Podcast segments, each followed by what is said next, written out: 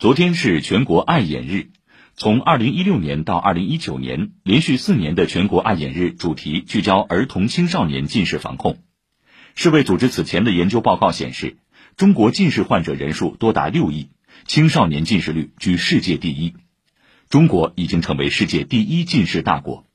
而全国儿童青少年近视情况调查结果显示，二零一八年全国儿童青少年总体近视率为百分之五十三点六。二零一九年为百分之五十点二，专家表示，近视的最大诱因就是近距离用眼负荷，这主要和青少年触网时间普遍提前、使用电子产品时间增加等有关。昨天发布的《二零二一中国儿童青少年近视防控趋势报告》指出，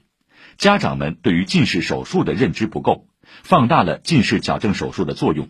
而不清楚近视对孩子眼睛的损害是不可逆的。专家建议。三岁前的婴幼儿不使用电子产品，越晚接触电子产品，孩子发生近视的几率越低。